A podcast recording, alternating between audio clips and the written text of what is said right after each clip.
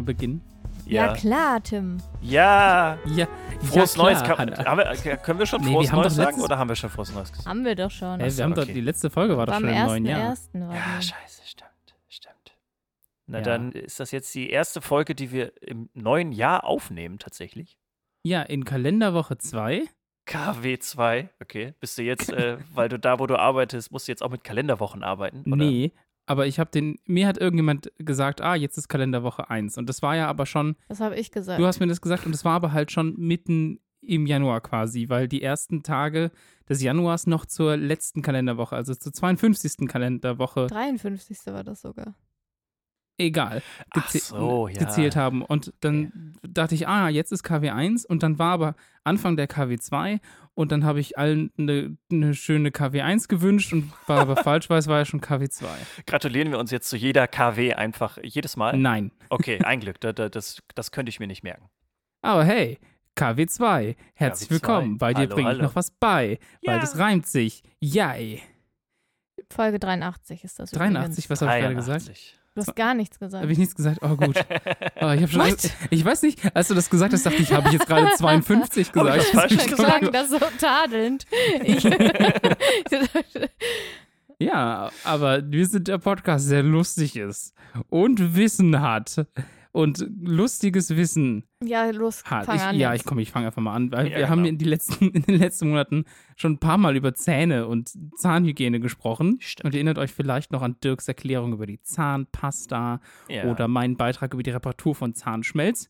Habt ihr vielleicht noch so im Hinterkopf. Wenn nicht, es lohnt sich immer wieder auch die alten Folgen zu hören. Aber wenn man einem aktuellen Paper von Forschungsgruppen an der University of Pennsylvania und Indiana University in den USA glauben kann, was im Journal Nanoletters veröffentlicht wurde, dann wird Zähneputzen, so wie wir es heute kennen und hoffentlich bisher auch alle tun, sage ich jetzt mit erhobenem Zeigefinger, bald nicht mehr nötig. Weil, wir haben ja inzwischen gelernt, also das sind vor allem die Absonderungen von Bakterien, die aus Zuckersäure machen, die, also diese Bakterien. Und diese Säure, die macht letztendlich den Zahn kaputt. Das ist das, was zu Karies, äh, Karies führt, also zu Zahnfäule. Und was dagegen hilft, ist eben halt Zähneputzen. Was ich allerdings nicht wusste, Oder nicht essen. oder ja, nicht Nichts essen, essen, genau. Das Ga, hilft gar auch. nichts essen, ja.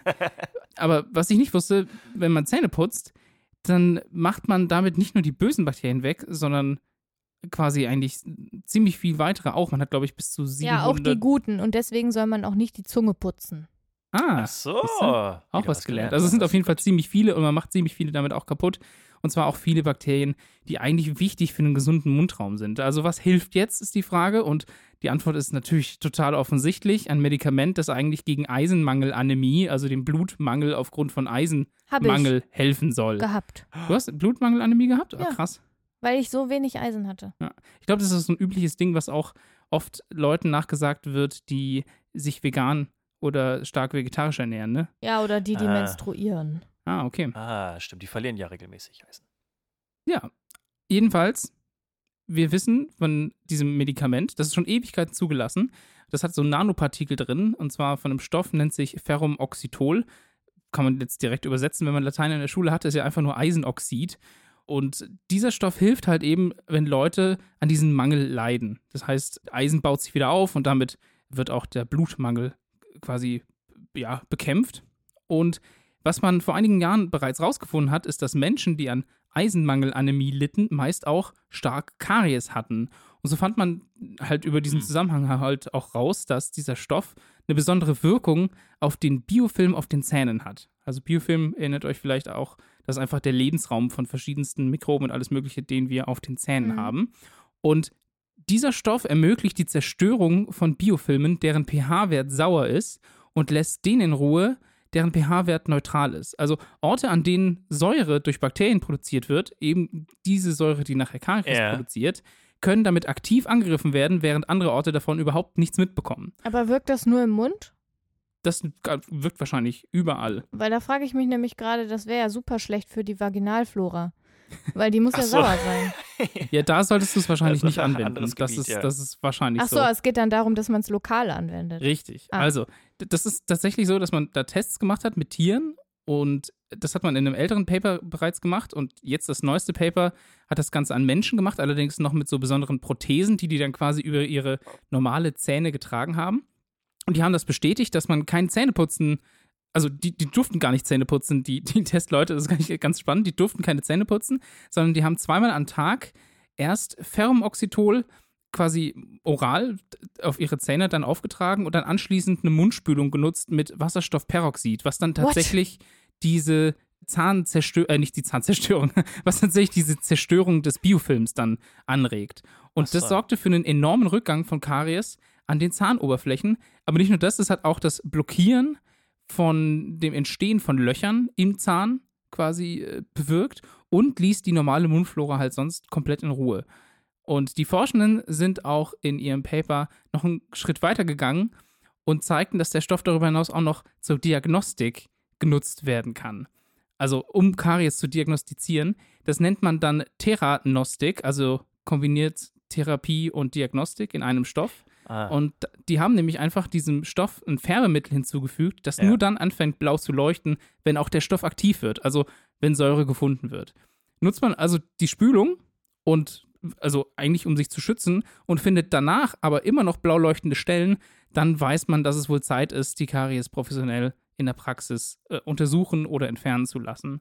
Und wäre das nicht alles schon genug, also ist ja schon ziemlich schon- cool, Ja, auf jeden Fall. Eisenoxid ist super günstig und es ist auch relativ ungefährlich.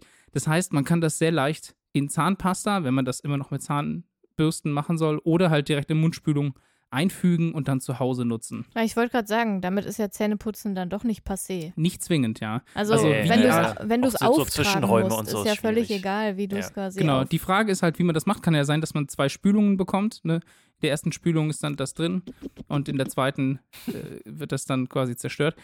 Das, das weiß ich noch nicht. Also, die haben es jetzt, glaube ich, auch mit so, ja, so aufgetragen. Mit, ja, mal schauen, wie das läuft. Weil, da, also, das Einzige, was nämlich noch fehlt, sind klinische Langzeitstudien und genau da ist das Team gerade dran. Also, das letzte Paper erschien im Oktober Und das, 2021. durch das Peroxid kriegt man bestimmt auch noch leuchtend weiße Wahrscheinlich. Zähne. Wahrscheinlich gibt man wirklich weiß glühende Zähne, ja. Hauptsache nicht blau. Nee, Aber ich bin super gespannt. Also ich bin wirklich gespannt, weil ich erinnere mich noch als Kind, habe ich so die ersten Nachrichten gehört von irgendeinem Kaugummi, was dafür sorgen soll, dass man nie wieder Zähne putzen muss und bla bla bla. Okay. Ist ja alles nichts geworden. Irgendwie, aber kann auch sein, dass ich einfach Bullshit gesagt bekommen habe. Aber das ist jetzt, also das, ich habe mir das Paper auch angeguckt und das, die sind einfach, das funktioniert halt einfach schon. Also die haben es schon getestet, haben es an Menschen gezeigt, dass es funktioniert. Die Frage ist jetzt nur, wie lange es dauert, bis ein Produkt daraus wird eigentlich.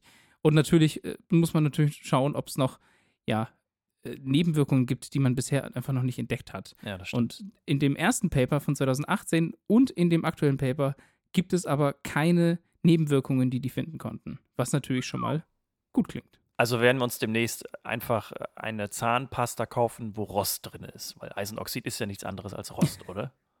Einfach So einen in die Rostnagel rein, reindrücken. Ja, und genau, dann, einfach so ein dann bisschen auch so. äh, Selbstmedikation. Okay. Ja, und die Tabletten, die man nimmt, wenn man so krassen Eisenmangel hat, die schmecken halt auch wirklich wie Rost. Ja, ist Ja. das so? Ja, das, Also man es hat leuchtet halt auch, ein, die, ja, sind, ja. die liegen halt auch super schwer im Magen. Mhm. Äh, Und man hat Eisen. halt so ein richtig so ein rostiges, so einen rostigen Geschmack, der halt aus dem Ma- Magen hochzieht. Das ist total unangenehm. Ja, das glaube ich. Ja, ist halt wirklich, als würdest du einfach Eisen essen. Halt. Also, Mhm. So. Ja, aber das heißt, deswegen hast du noch brauchbare Zähne, weil du das damals, also wer weiß. damals, naja, bis heute, ne? Seit einem Jahr nehme ich das ja. Ach So. okay. Kommunikation ist so.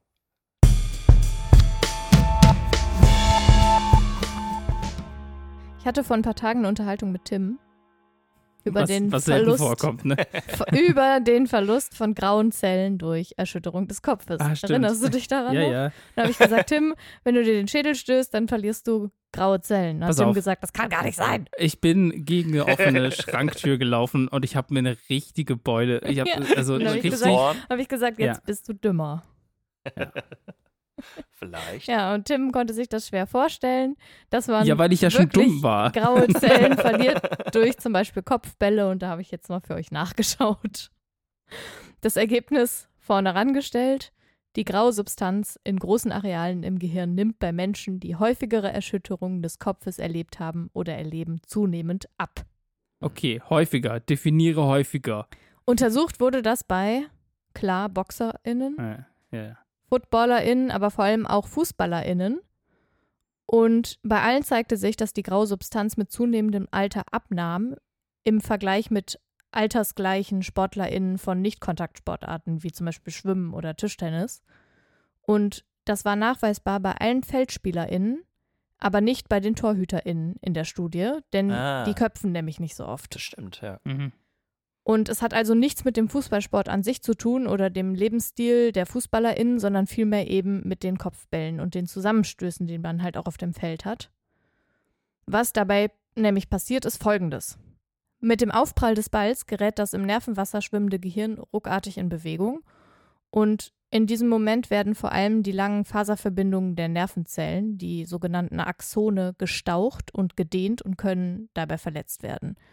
Und wenn ein Stoß sehr hart ist, wie zum Beispiel bei einem Sturz, prallt das Gehirn halt gegen die knöcherne Innenwand des Schädels und das sorgt für Blutungen im Schädelinneren. Unter anderem. Die Verbindung unserer Nervenzellen, also die Axone, sind mit einer Schutzschicht aus Myelin, also kennt man vielleicht auch noch aus dem Biounterricht als Myelinscheide, ummantelt, wie halt wie so ein Elektrokabel mit Kunststoff, kann man sich das vorstellen. Ah, ja.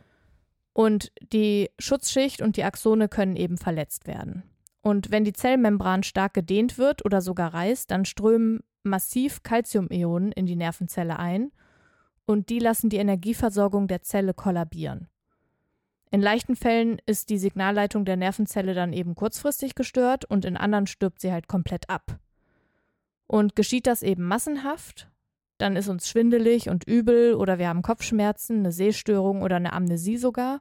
Und dann spricht man von einem Schädel-Hirntrauma oder eben im Volksmund einer Gehirnerschütterung, die es in unterschiedlichen Graden gibt. Und inzwischen wissen wir, dass nicht nur solch Schädel-Hirntrauma das Gehirn verändern können, sondern auch häufige symptomfreie Erschütterungen des Kopfes sich eben auf die Strukturen und die Funktionen des Mhm. Gehirns auswirken. Wie auch, wenn man sich den Schädel an der Küchentür stößt. Ja, aber häufiger. Nicht nur einmal. Mit bildgebenden Verfahren wurde das nämlich nachgewiesen. Und zwar, dass unter anderem bei FußballerInnen die Mikrostruktur der grauen und weißen Substanz gelitten hat. Und die Mikrostruktur des Nervengewebes lässt sich mit Hilfe eines speziellen Magnetresonanztomographen untersuchen oder mit einem bestimmten Verfahren. Und die Bilder zeigen halt, wie schnell und in welche Richtung die Wassermoleküle im Gehirn strömen. Habe ich Tim- das nicht sogar mal erklärt in der Folge? ja, genau. Ja. Man, man kann sich eben einen Kochtopf mit Wasser vorstellen und die Wassermoleküle bewegen sich da drin ungehindert. Und wenn man ungekochte Spaghetti reinlegt, dann passen sich die Moleküle den Hindernissen an und strömen entlang der Spaghetti. Und so ähnlich kann man sich das im Gehirn eben auch vorstellen. Und aus den Bewegungen der Moleküle lässt sich dann eben auf die Beschaffenheit der weißen Substanz schließen.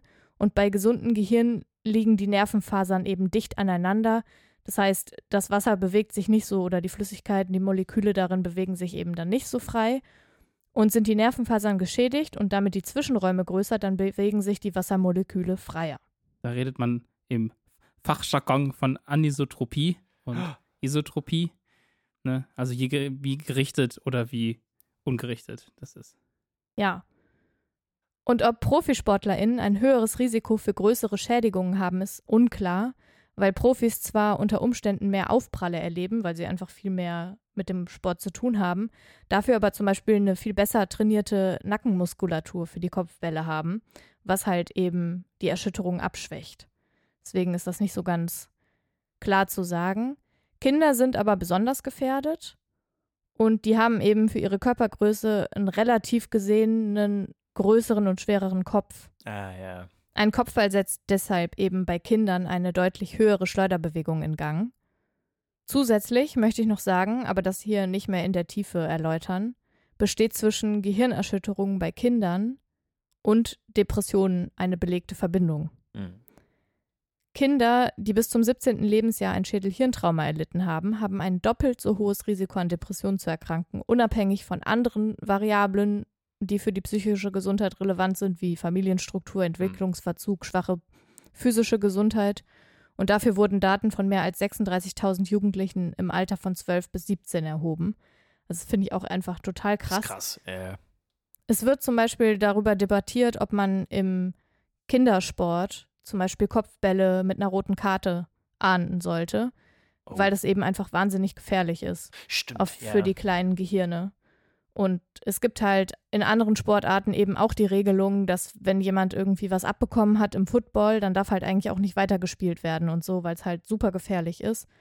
Und man sich halt hinlegen sollte und so, um die Blutungen, die eventuell im Gehirn entstanden sind, eben nicht weiter zu provozieren, beziehungsweise das nicht weiter zu erschüttern. Und deswegen sollte man eben im Kindersport auch darüber nachdenken, wie viel Erschütterungen man eigentlich den kleinen Köpfen sozusagen auferlegen möchte, weil das einfach eine große Auswirkung hat. Zumal man gerade auch noch versucht zu untersuchen, welche Langzeitwirkungen das hat, weil man hat jetzt natürlich Ex-Profisportlerinnen aus dem Fußball schon untersuchen können und konnte dort eben feststellen, dass die graue und die weiße Hirnmasse auch Schaden genommen hat, der sozusagen irreversibel ist. Wie sich das auf Demenzentwicklung zum Beispiel auswirkt, ist aber halt noch nicht untersucht. Aber es sind halt erste Anzeichen dafür, dass ein erhöhtes Risiko für zum Beispiel so etwas wie Demenz vorliegt. Aufgrund der Verringerung eben dieser Substanzen im Gehirn. Das wird aber jetzt eben beobachtet, weil die Studie läuft noch nicht so lange. Was mich jetzt interessieren würde, ist, wie gut kann denn ein Gehirn mit so einmaligen Sachen wie meinem Kopf, ja, damit klarkommen. Kopfschrankwand-Dingens. Also ist das dann was, was quasi. Also wahrscheinlich kann man das gar nicht messen, wenn das, wenn das kein massives Schädel-Hirntrauma hervorruft. Naja, da wurde, es wurde ja eben auch untersucht, dass selbst wenn kein Schädel-Hirntrauma vorlag, dass es eben eine, eine Auswirkung hat bei Wiederholung. Ja, bei Wiederholung, genau. Genau, und ja. es kommt halt eben darauf an, wahrscheinlich wie stark Mhm. die Erschütterung war und ob eben die Nervenzelle dadurch abgestorben ist oder nicht.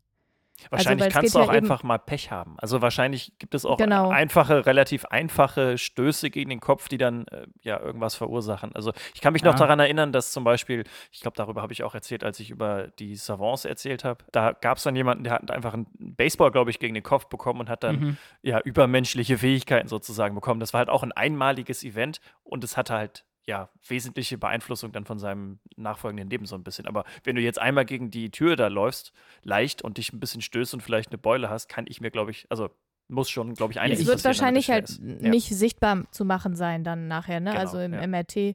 Und wahrscheinlich wird es auch keine große Wirkung auf deine Konzentrationsfähigkeit oder was auch immer haben, aber die haben zum Beispiel untersucht, normalerweise ist es so, wenn man sich körperlich betätigt hat, dann ist man anschließend leistungsfähiger als vorher im Gehirn. Und die haben halt sich angeguckt, wie das bei FußballerInnen und FootballerInnen und so weiter ist. Die haben halt eine Aufgabe bekommen auf einem iPad oder auf einem Rechner und sie mussten halt Pfeile, es wurden Pfeile angezeigt Mhm. und sie mussten die Tasten in die entsprechende Richtung drücken und dann eben nochmal in die entgegengesetzte Richtung von dem Pfeil, der sozusagen angezeigt wurde. Und es war halt deutlich zu sehen, dass bei denen, die eben ein Training mit Kopfballtraining sozusagen hatten, eine deutlich schlechtere Leistung als der Durchschnitt war, als eben wenn sie ein ganz normales Training hatten. Das heißt, es hat halt auch sofort einen Einfluss Mhm. darauf. Ob das dann langfristig bleibt, eher nicht, weil es wird halt auch beobachtet, dass es sich dann wieder erholt. Sonst wären wir wahrscheinlich alle Mhm. strunzblöd ab einem gewissen Punkt und das Gehirn hat schon eine ziemlich gute Möglichkeit, sich wieder zu erholen. Aber es ist halt so, dass du in dem Moment einfach dann ein bisschen dämlich wirst. Ich habe mich vor allem dämlich gefühlt danach. ja, genau. Also jetzt nicht im Ernst, sondern ich habe einfach gedacht, wie dumm bin ich eigentlich, dass ich gegen, so, also ich ja. war quasi schon dumm, als ich dagegen gelaufen bin. Ja, aber ich habe Ja. mir ja zum Beispiel mal den Schädel so richtig, richtig doll an so einer Decke gestoßen von einem Mhm. Gebäude. Ja. Und da habe ich mir den Schädel so angewumst, dass ich echt das, also da hatte ich auch eine Gehirnerschütterung. Und da hatte ich Oha, das ja. Gefühl, ich habe jetzt gerade richtig viel vernichtet in meinem Kopf. Oh. Aber ich glaube, da ist halt auch, was heißt ich glaube, da ist ja das Gehirn auch eben gegen die Schädeldecke geschwappt. Ja, genau. Und das ist, das ist nicht so angenehm. Die Animationen man- dazu sehen auch immer extrem interessant aus. Also man kann sich das ja nicht vorstellen, wenn man ja nicht in den Kopf reingucken kann, so wie das dann aussieht. Aber es gibt Animationen, wo das Gehirn dann einfach so richtig wie so ein, wie so ein ganz nasser Ball einfach im Gehirn, äh, im Kopf einfach, einfach rumschwebt und Rumschwabbelt, ja. rumstößt überall. Ja. Es ist ja eigentlich super clever gelöst von der Natur, ne, dass es halt in so einem Nervenwasser rumdümpelt, dass es da halt so schwimmt, weil sonst würde man sich wahrscheinlich ständig irgendwelche Hirnzellen Hm. damagen, wenn man halt den Ja. Kopf schüttelt oder so. Ja, aber da, ich glaube, das ist halt auch schon, ne? Also Headbanging Ja. zum Beispiel kann ich mir nicht vorstellen. Ja, genau, Headbanging ist auch, und deswegen ist, sind ne? ja zum Beispiel Schüttelbabys Ja. ein stimmt, massives ja. Problem, ne? Die, die Köpfe sind unheimlich vulnerabel Die sind auch einfach riesig. noch, genau, ne? Also und die wenn du die schüttelst, dann. Ne? dann machst du wirklich eigentlich in, ich weiß nicht, aber die Wahrscheinlichkeit liegt bei über 90 Prozent, glaube ich. Also nachhaltigen Damage auf Mhm. Intelligenz und alles Mögliche, kognitive Leistung. Was auch rausgefunden wurde, ist, dass zum Beispiel bei Teenager Boys das Risiko, dass sie nachhaltig einen Schaden fürs Gehirn nehmen durch solche Sportarten halt auch größer ist, weil es einfach ein Zeitfenster gibt, in dem das Gehirn extrem vulnerabel ist Mhm. weil sich da halt so viele Nervenzellen neu bilden und so weiter. Und da ist der Angriffspunkt anscheinend viel größer. Und wenn man in dem Zeitraum halt köpft zum Beispiel, das ist nicht so gut. Das heißt, wenn man gute Eltern sein möchte, dann verbietet man seinem Kind das Fußballtraining. Ja, oder das Kopfballtraining vor Ja. allen Dingen, ne?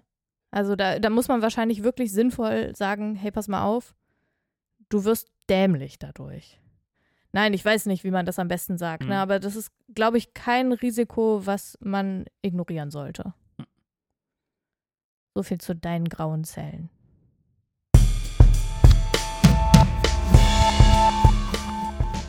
Ja, heute hat man wieder mal gemerkt, wie toll unser Podcast ist, weil wir reden nicht über das, was wir uns gegenseitig erzählen, bis kurz vor der Aufnahme sozusagen. Und bei mir geht es heute auch um Sport. Haha. Ich Tada. muss, ah ja, ich muss euch heute nämlich von dem wohl bizarrsten Sportevent der Neuzeit erzählen.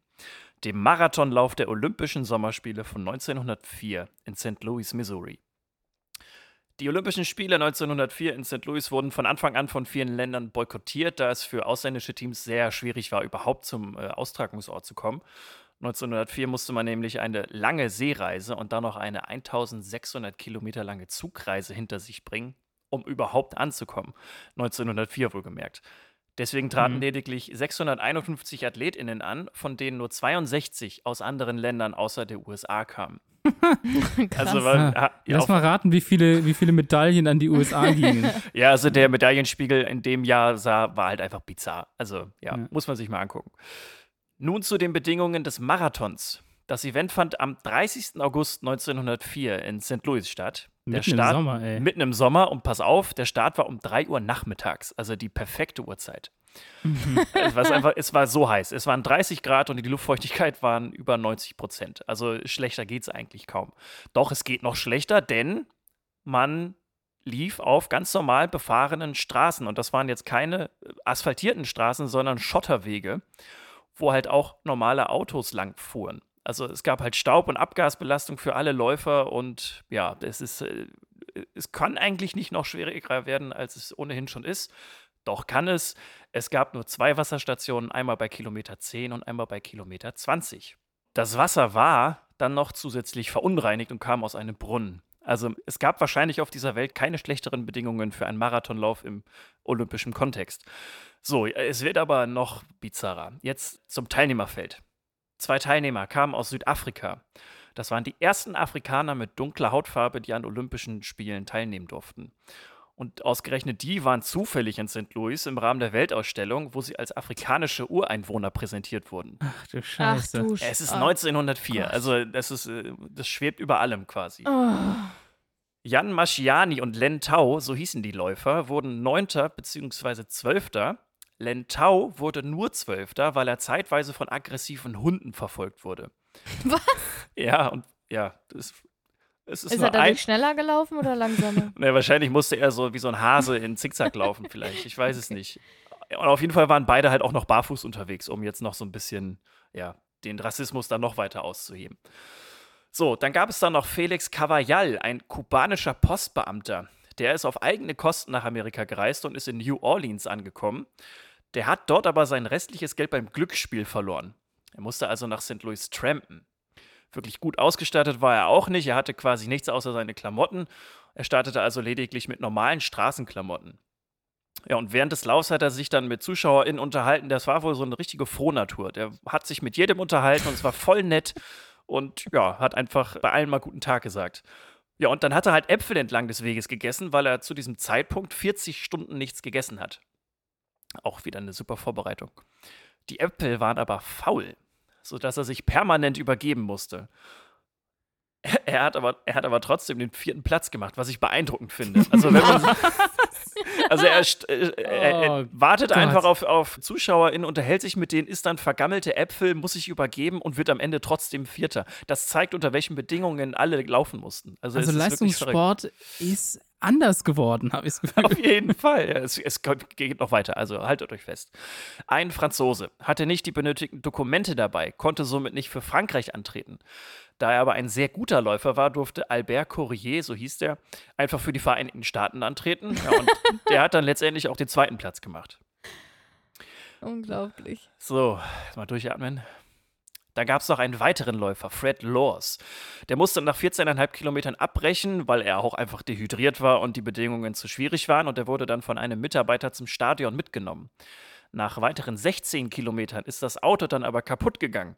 Fred hat sich dann einfach entschieden, wieder mitzulaufen und hat dann als erster die Ziellinie erreicht und ja, wurde dann Ja. quasi in Empfang genommen in der Annahme, dass er jetzt hier erster Platz gemacht hat im Marathon. So, er hat dann im, er hat dann im Anschluss die Tochter von Teddy Roosevelt getroffen, von der er die Goldmedaille bekommen würde. Doch kurz bevor er die Goldmedaille bekommen hat, wurde er verpfiffen. Und Rose wurde dann auf Lebenszeit von sportlichen Events verbannt. So, jetzt brauchen wir aber irgendwie immer noch einen Sieger. Und zwar war das Thomas Hicks.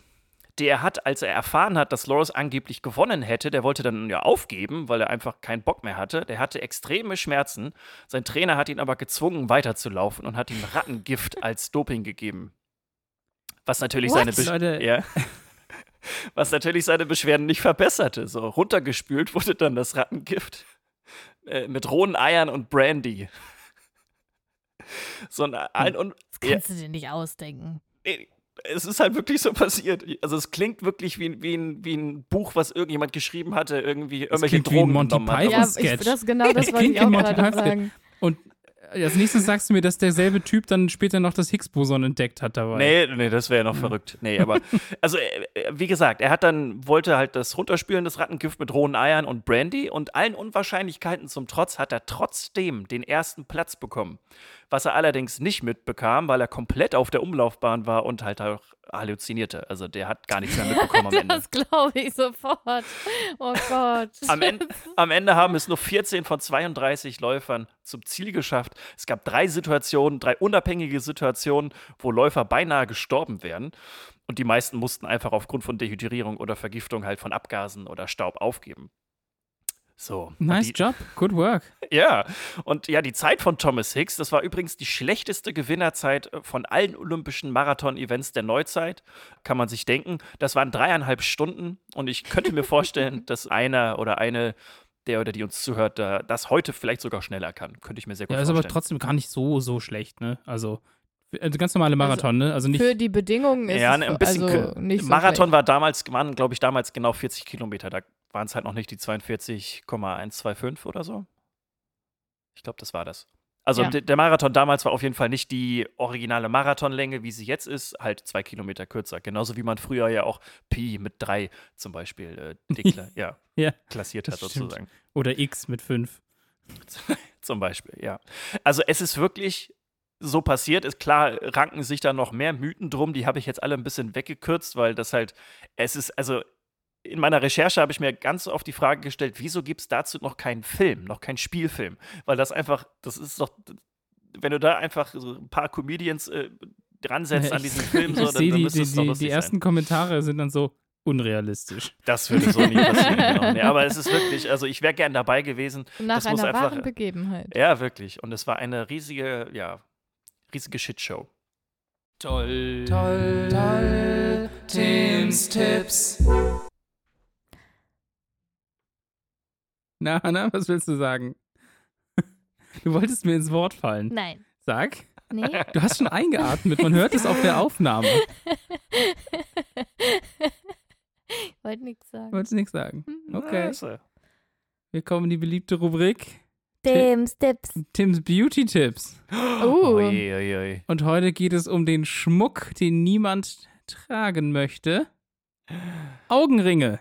Ah, Ha, nicht schlecht, oder? Nein, na das Ich hab mir doch. das, ist, was? Ich hab, was? Ich habe mir das ausgedacht. Ich schlecht. war sehr stolz. Hast auf du den selber ja, tatsächlich Habe ich mir ausgedacht? selber ausgedacht. Oh, okay, dann ist der Danke. gut. Dann, ich dachte, Danke. das ist einfach gelesen irgendwo. So, ob man und wie häufig man Augenringe hat, ist in erster Linie leider genetisch bedingt. Da kann man gar nicht viel dran machen.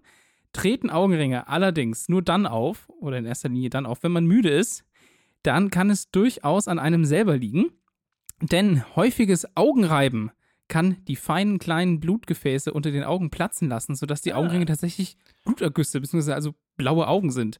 Das machen nämlich super viele, einfach zu, zu reiben. Ne? Man reibt sich die Augen und man reibt Mhm. auch diesen Bereich unter den Augen. Und in den Augen hat man nämlich tatsächlich die dünnste Haut am ganzen Körper. Und das häufige Reiben kann darüber hinaus auch noch zu Schreib mir allergischen. voll auf die Augen. Das machst du oft, ne? Ja, Ja. ich auch. Ich habe jetzt aufgehört, das zu machen, weil ich mitgekriegt habe. Das kann übrigens aber halt auch zu allergischen Reaktionen führen, weil es wahrscheinlicher ist, dass man sich halt Sachen, also Fremdstoffe in die Augen reibt und dann kann es Mhm. zu Entzündungen führen und zu dicken Augen. Wer sich also mit Augenringen rumkämpfen muss, der sollte schauen, ob man eventuell eben für eine durch bessere Durchblutung sorgen kann. Also das ist eine generelle Sache. Also manche Leute haben auch einfach Augenringe, weil sie zum Beispiel Blutarmut haben, ne, wo wir wieder beim Thema von vorhin sind. Ne? Also das ist tatsächlich was, also bessere Durchblutung. Das heißt, Rauchen aufgeben hilft, viel schlafen oder genug schlafen und Sport treiben sind da gute Möglichkeiten. Das hilft aber, wie gesagt, nur dann, wenn das ein generelles, langanhaltendes Problem ist. Wenn es nur um die müdigkeitsbedingten Augenringe geht, dann achtet mal drauf, dass ihr euer Gesicht weniger durchknetet. Ich habe aufgehört zu rauchen und ich mache wieder Sport, aber schlafen tue ich nicht genug. Hey, one step at a time. Hm? Ich habe dich heute Morgen versucht aufzunehmen beim Schnarchen. Ja, ich bin aber sofort aufgewacht, als ich Nee. geschnarcht habe. Bist du nicht? Danach hast du ja weiter geschnarcht, Ja. aber dann hast du aufgehört, so laut zu schnarchen und dann war das nicht mehr so spektakulär. Dann Ja. habe ich die Aufnahme gelöscht. Besser ist das. Darf ich, darf ich noch was, darf ich noch meinen Hassbeitrag hinten dranhängen? Pff, ja. Du hast Mir ist was passiert, Leute. Mir ist was passiert. Ich bin um ein ganzes Jahr Erfahrung ärmer, zumindest was mein Handy angeht. Mein Handy hat entschlossen, vor ein paar Tagen einfach in so einem Restart-Loop gefangen zu sein und dann ging gar nichts mehr. Und dann habe ich alles Mögliche versucht und am Ende bin ich beim Support gelandet, die eines großen Technologie, Unterhaltungstechnologies-Herstellers, der mir gesagt hat, ja, schade, kann man nichts mehr machen, du kannst es nur noch auf Null zurücksetzen, aber du hast doch bestimmt regelmäßig Backups gemacht. ja, ja. Tja, schade, das letzte Backup ist vor einem Jahr. Und ähm, jetzt fehlt alles, was ich in einem Jahr auf diesem Handy gemacht und getan habe. Oh. Ja, es ist leider alles weg. Ja, das wollte ich noch zu guter Letzt sagen. Damit endet eigentlich auch schon unsere Folge. Folge 83 mit dem Titel, den wir jetzt diskutieren und dann kommt ein harter Cut und deswegen heißt die Folge jetzt Schüttelrübe. Schüttelrübe. Was ihr ja schon wieder vor uns wusstet. Quasi. Ah, ich hoffe, das wird richtig, das klingt bestimmt gleich richtig gut. Selbe. Sprachmelodie. es ist wie in so einem Video, wo es so einen Cut gibt. Du hast Wo ja aber den so- harten Cut schon angekündigt. Ja, ja, aber es ist wie in einem Video, wo man so einen Cut hat, wo plötzlich die- so der Sonnenstand woanders ist und die Schatten so plötzlich so springen. Oder die Tasse auf der anderen Seite des Schreibtisches steht oder so. Ja. Ja. Oder die Nein, das Augenringe war- größer geworden sind und tiefer. Du hast gar nichts darüber erzählt, warum mein rechtes Auge seit neuestem kleiner ist als das linke. Hanna, dein rechtes Auge ist seit kurzer Zeit kleiner als das linke. Ja, das ist ja klar, aber du solltest einen Tipp dagegen geben. Ein Tipp Ach so. dagegen: genug schlafen. Ja. Augen auf bei der Augenwahl. Abendaktivität. Augen auf bei der Augenwahl. Get it? Wegen, weil sie. Gut, ähm, ich finde Tschüss. ich find auch in, Nee. einer, in einer Gesellschaft, die nach Ja, Perfektion nee. schreit, Ja, muss man nicht perfekt sein. Auf jeden Fall. Boah, Tim, weißt du, Stimmt. manchmal, aua. Das war jetzt das zweite Mal schon heute, ne? Kann das sein? Das, war das, einmal, das eine war der Witz, in Anführungszeichen. Und jetzt Das war ein wirklich guter Witz. Hey Leute, cool, dass ihr zugehört habt. Genau, Ja, richtig. Auch wenn es heute Vielen wieder Dank. besonders schwierig war, auch glaube das ich. geht. Die, die kriegen Also- ja das nicht mit, wie schwer es uns fällt, einen Titel für diese tolle Folge zu finden. Ja, der Deswegen- Titel ist nicht das Problem. Tim Ach ist so, das Tim Problem. ist das Problem. Nein, das stimmt nicht. Und wisst ihr, aber wisst ihr, wa- was ihr tun könnt, damit es Tim noch besser geht? Eine Bewertung auf Spotify abgeben. Das stimmt, das, Das geht, geht ja, nämlich jetzt seit Spotify, neuestem. Ja, Genau, genau. Da müsst ihr einfach nur fünf Sterne ankreuzen. Ganz einfach, Ja. genau. Das ist auch die Ja, einzige nur- Auswahlmöglichkeit. Ihr müsst einfach nur, das Ja, ist, ihr müsst es einfach nur machen. Das ist eigentlich ganz einfach, genau. Das, das würde uns sehr freuen. Das wäre schön. Ja. Ja. Vielleicht äh, zum Dank gibt es jetzt noch eine kleine Anekdote. In der ersten oder zweiten Klasse hat meine Religionslehrerin, wichtig, damals noch Religion, die hat uns damals verboten, dass wir uns, wenn was Dummes gesagt wurde, auf die Stirn klatschen dürfen, weil sie gesagt hat, davon bekommt man eben Gehirnerschütterungen. Und wie wir heute erfahren haben, sollte sie damit Recht behalten. Ja, ja, man kriegt vielleicht keine Gehirnerschütterung, aber Man tötet die grauen Zellen. Ja. Genau. Hätte, hätte sie damals gewusst, wie viele Leute aus der Kirche austreten, hätte sie vielleicht gesagt, ihr sollt das noch öfters machen, damit wir uns nicht die Intelligenz Genau. entwickeln, um aus der Kirche auszutreten. Ah. so mit diesem, Ah. sma- dieser smarten Anekdote. Schmader! Du hörst zu viel Werbung. Du hast das heute schon wieder gesungen. Ja, Smava ist aber auch wirklich, Achso, ja. das ist wirklich catchy. So Leute, genug geplaudert. Ja, tschüss jetzt. Ja, macht's gut. Genau, hören wir hören uns zwei beim nächsten wieder. Mal. Genau, Wiedersehen. Psst. Dirk, wir sehen uns die Tage, jetzt wo auf du jeden Fall. quasi unser Nachbar bist. Yay, herzlich willkommen in NRW. Uh, richtig. Und äh, tschüss, Hanna. tschüss, Sana. Ja, tschüss, Team. Bis dann. Tschüss, Tim. Tschüss, Dirk. Tschüss. Küsschen. Bye, bye.